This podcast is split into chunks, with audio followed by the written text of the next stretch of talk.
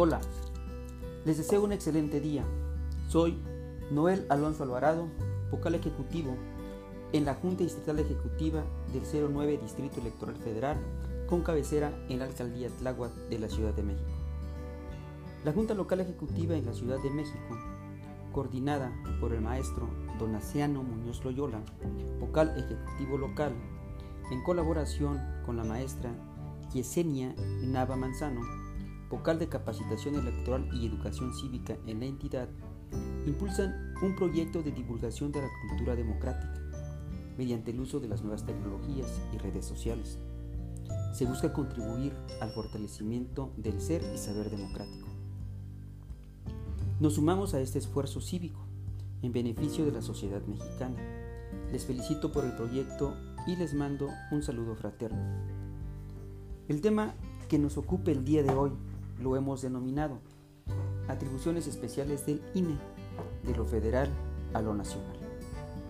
Lo abordaremos bajo el siguiente esquema. Primeramente, hablaremos de soberanía, posteriormente de la división vertical del poder público.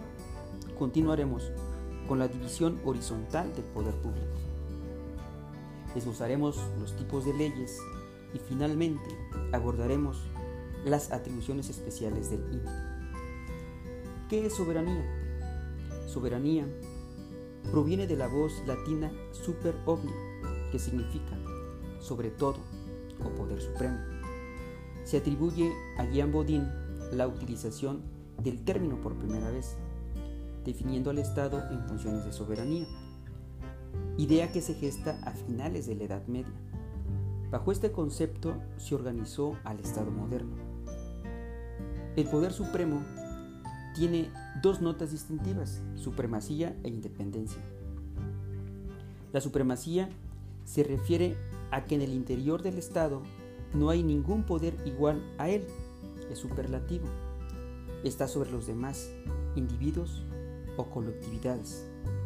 La independencia niega cualquier sujeción externa, ningún poder externo superior a él.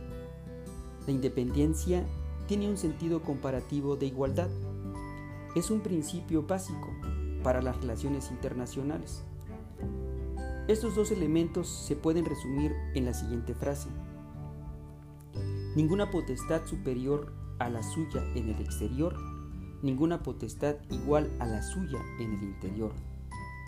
El poder soberano tiene cuatro características fundamentales. Es ilimitado, independiente, exclusivo e indivisible. Ilimitado. Su potestad no está supeditada a competencias. Independiente. No está sujeto a otro poder.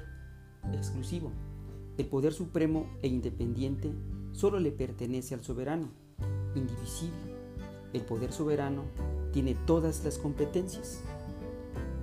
Para su mejor comprensión, acudiremos a una comparación del poder soberano con el poder público. El poder público tiene las características contrarias. Es un poder dividido.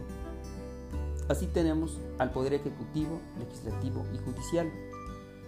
Es un poder limitado porque está sujeto a una competencia. Uno hace la ley, otro la aplica y otro la ejecuta. Es dependiente. Está sujeto al orden normativo, a la Constitución. No es exclusivo, representa al soberano. Por lo tanto, solo ejerce el poder en representación del soberano. Bien, hasta aquí hemos definido la soberanía etimológicamente, hemos señalado las características de este poder soberano y sus elementos. Pero, ¿quién es el soberano? ¿Y quién ejerce ese poder? El soberano originario es el pueblo, a él le corresponde el poder ilimitado, independiente, exclusivo e indivisible. ¿Cómo se ejerce ese poder? El pueblo se reúne en poder constituyente, reconoce los derechos humanos, crea el poder público, lo divide y le da una competencia específica. El poder constituyente aprueba una constitución y se disuelve. Entonces, el pueblo reunido en poder constituyente ejerce su soberanía creando al Estado y deposita la soberanía en la Constitución. El soberano en este orden, actualmente es la Constitución. Esta es la explicación de la teoría americana de la soberanía. Esa es la referencia de Kelsen cuando habla de la pirámide legal, de la frase la ley de leyes, sobre la Constitución nada, nadie sobre la Constitución. Por eso se protesta guardar la Constitución. Un ejemplo similar de toda esta literatura política la vivimos en el proceso de elección de la Asamblea Constituyente de la Ciudad de México 2016, que organizó el Instituto Nacional Electoral. La Asamblea se constituyó para aprobar la Constitución Política de la Ciudad de México. Ahora, comentaremos brevemente sobre la división vertical del poder público. La división del poder es la garantía de la libertad civil, escribía Montesquieu. Señaló que en cada estado hay tres clases de poderes, el poder legislativo, el poder ejecutivo y el poder judicial. Esta es la división vertical del poder. Este filósofo nos refiere que cuando se concentran el poder legislativo y el poder ejecutivo en la misma persona o en el mismo cuerpo de magistrados, no hay libertad. No hay tampoco libertad si el poder judicial no está separado del poder legislativo y del ejecutivo. Todo se habrá perdido si el mismo cuerpo de notables o aristócratas o del pueblo ejerce estos tres poderes. Es una teoría de contrapesos, donde un poder equilibra al otro. Esta propuesta teórica tuvo su aplicación práctica en la Revolución Francesa.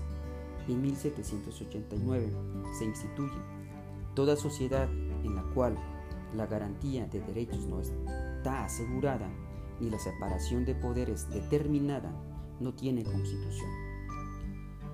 Esta división ha sido recogida por varios estados modernos. Nuestra constitución política de los Estados Unidos mexicanos la contempla.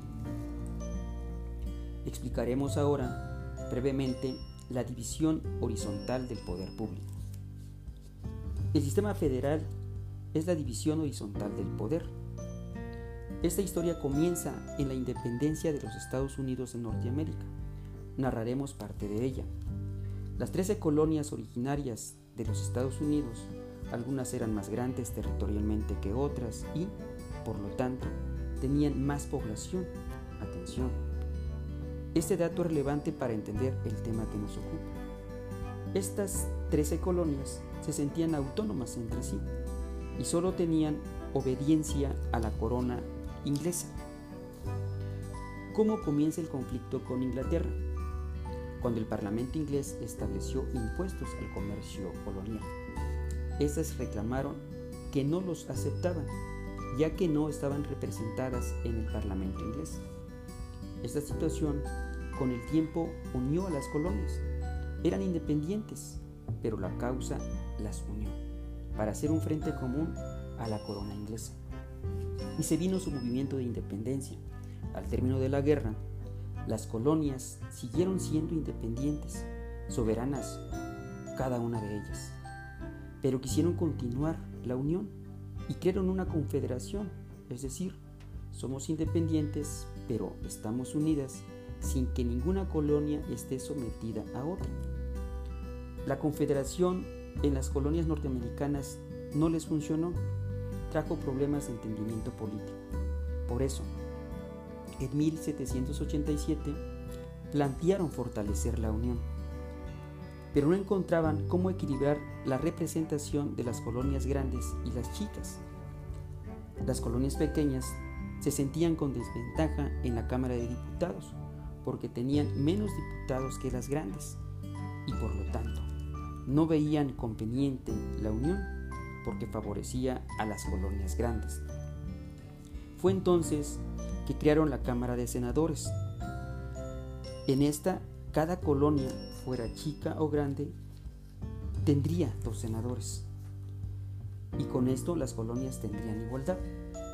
El pueblo está representado por los diputados y los estados están representados en el Senado, que es la federación entonces. Es un sistema de gobierno donde existen poderes federales y poderes locales porque los estados independientes se unieron, crearon los poderes federales y reconocen la supremacía de la Constitución Federal porque la soberanía está en la Constitución y ahora los estados son autónomos. México es una federación. Los 32 estados son autónomos. Los estados tienen su propio gobierno. Tanto poderes locales y federales están unidos por la Constitución mexicana y tenemos un sistema bicameral, diputados y senadores. Abordaremos ahora el tema tipo de leyes. En el Estado federal nos quedó claro que existen solo dos tipos de leyes, federales y locales. ¿Dónde quedan entonces las leyes generales? ¿O qué implica de lo federal a lo nacional? Formulamos la siguiente afirmación. Las leyes generales son una excepción al sentido original del Estado federal, que la Suprema Corte de Justicia de la Nación justifica con la doctrina de las facultades concurrentes. La Ejecutoria 29 del 2000 de la Suprema Corte de Justicia de la Nación nos da cuenta de ello. Las llamadas facultades concurrentes surgieron en 1928 en el orden jurídico mexicano. El Congreso de la Unión es quien establece un reparto de competencias entre la Federación, las entidades federativas, Distrito Federal y municipios en ciertas materias. Las facultades concurrentes se dan cuando la competencia federal y local pueden actuar respecto de una misma materia, pero será el Congreso de la Unión el que determine la forma y los términos de la participación de dichas entidades a través de una ley general o ley marco. La tesis jurisprudencial 142 del 2001 confirma estas ideas. Como resumen, concurrir es juntarse en un mismo lugar y tiempo. En materia electoral sería, el INE y los OPLES actúan respecto de la misma materia electoral, pero el Congreso de la Unión determina la forma y los términos en que participa. El 10 de febrero de 2014, el artículo 73 de la Constitución, que habla sobre las facultades del Congreso, se le adiciona la fracción 29.1 para mandatar. El Congreso de la Unión tiene facultades para expedir las leyes generales que distribuyan competencias entre la Federación y las entidades federativas en materias de partidos políticos, organismos electorales y procesos electorales, conforme a las bases previstas en esta Constitución. Este es el origen de lo federal a lo nacional de la autoridad electoral mexicana. Y con esto entramos a explicar las atribuciones especiales del INE. Son tres las facultades especiales que se le dan al Instituto Nacional Electoral. Asunción, delegación y atracción.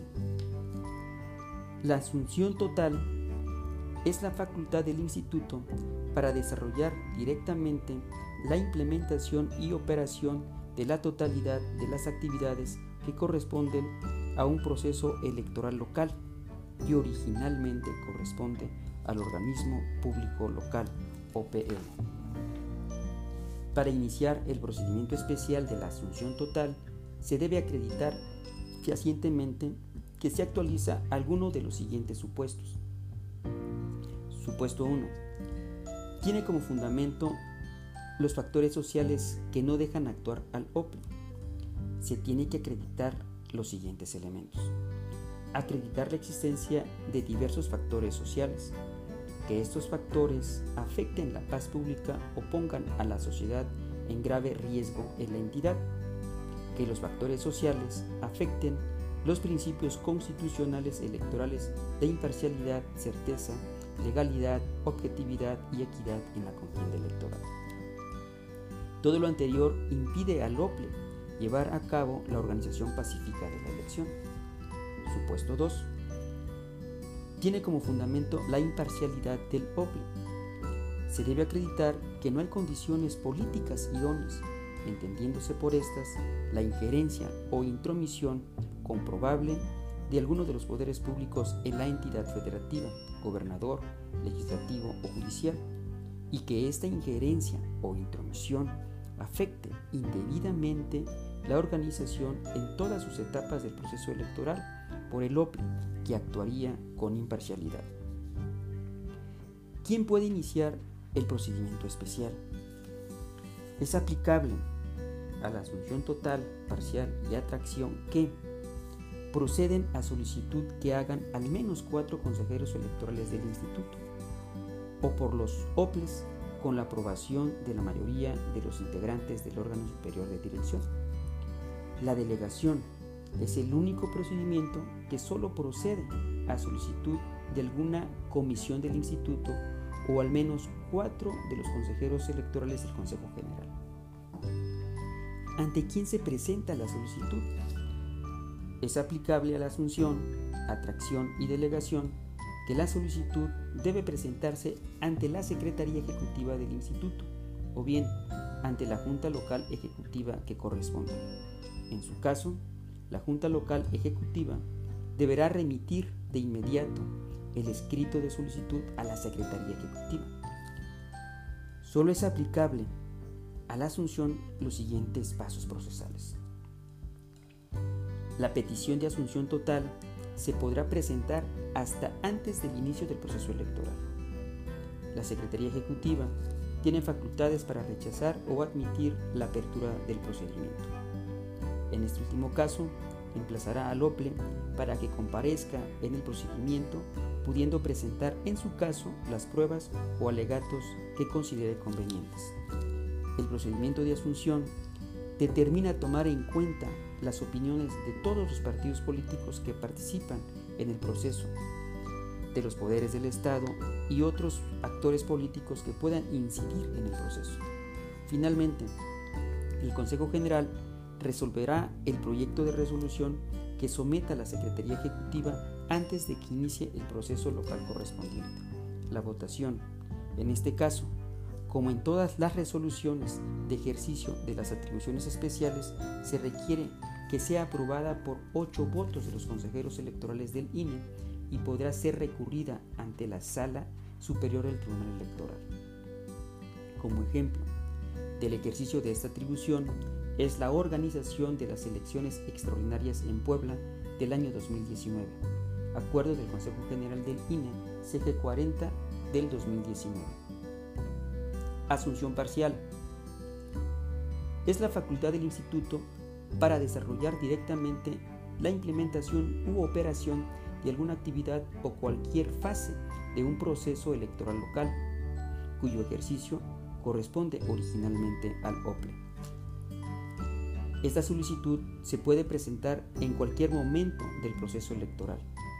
Admitida la solicitud, se requerirá a las áreas ejecutivas o técnicas del instituto para que emitan una opinión técnica sobre la viabilidad de asumir la función solicitada. Recibida la opinión técnica, se dará vista al OPL. Recibida las manifestaciones del OPLE o recabada la información requerida a las áreas del INE, se declarará el cierre de la instrucción a fin de elaborar el proyecto de resolución la Secretaría Ejecutiva pondrá a consideración del Consejo General el proyecto de resolución respectivo en la siguiente sesión que se celebre. La facultad de atraer un asunto, competencia del OPLE, se justifica por la trascendencia del tema o para asentar un criterio de interpretación. La solicitud puede iniciarla el OPLE o el propio INE. Un ejemplo del ejercicio de la facultad de atracción es el reglamento de elecciones. Otro ejemplo reciente, el INE aprobó con esta facultad de atracción la suspensión temporalmente del desarrollo de los procesos electorales locales que se llevan a cabo en Coahuila e Hidalgo con motivo de la pandemia COVID-19. La delegación es la facultad del instituto de conferirle al OPLE la realización de alguna o algunas de las funciones electorales que son competencia original del instituto. El INE debe valorar la evaluación positiva de las capacidades profesionales, técnicas, humanas y materiales del OPLE para cumplir con eficiencia la función. La delegación se debe hacer antes del inicio del proceso local. Un ejemplo de ello sería la facultad de fiscalización a los partidos políticos que el INE tiene. Esta puede delegarla a un OPLE, por lo que se refiere a la fiscalización de campañas locales. Como dato final de esta nueva modalidad electoral, tenemos que el INE de 2015 a 2019 ha coordinado en vinculación con los OPLES 6.651 elecciones locales. Solo las elecciones extraordinarias de las gobernaturas de Colima en 2016, de Puebla y cinco elecciones municipales del Estado de Puebla en 2019 las ha organizado directamente el Instituto Nacional Electoral por la atribución y asunción total. En este orden, el INE ha participado en 6.658 elecciones locales, siendo este el marco material general de ejecución de sus facultades especiales. Gracias por su atención. Espero que la información les sea de utilidad. Que tengan un excelente día.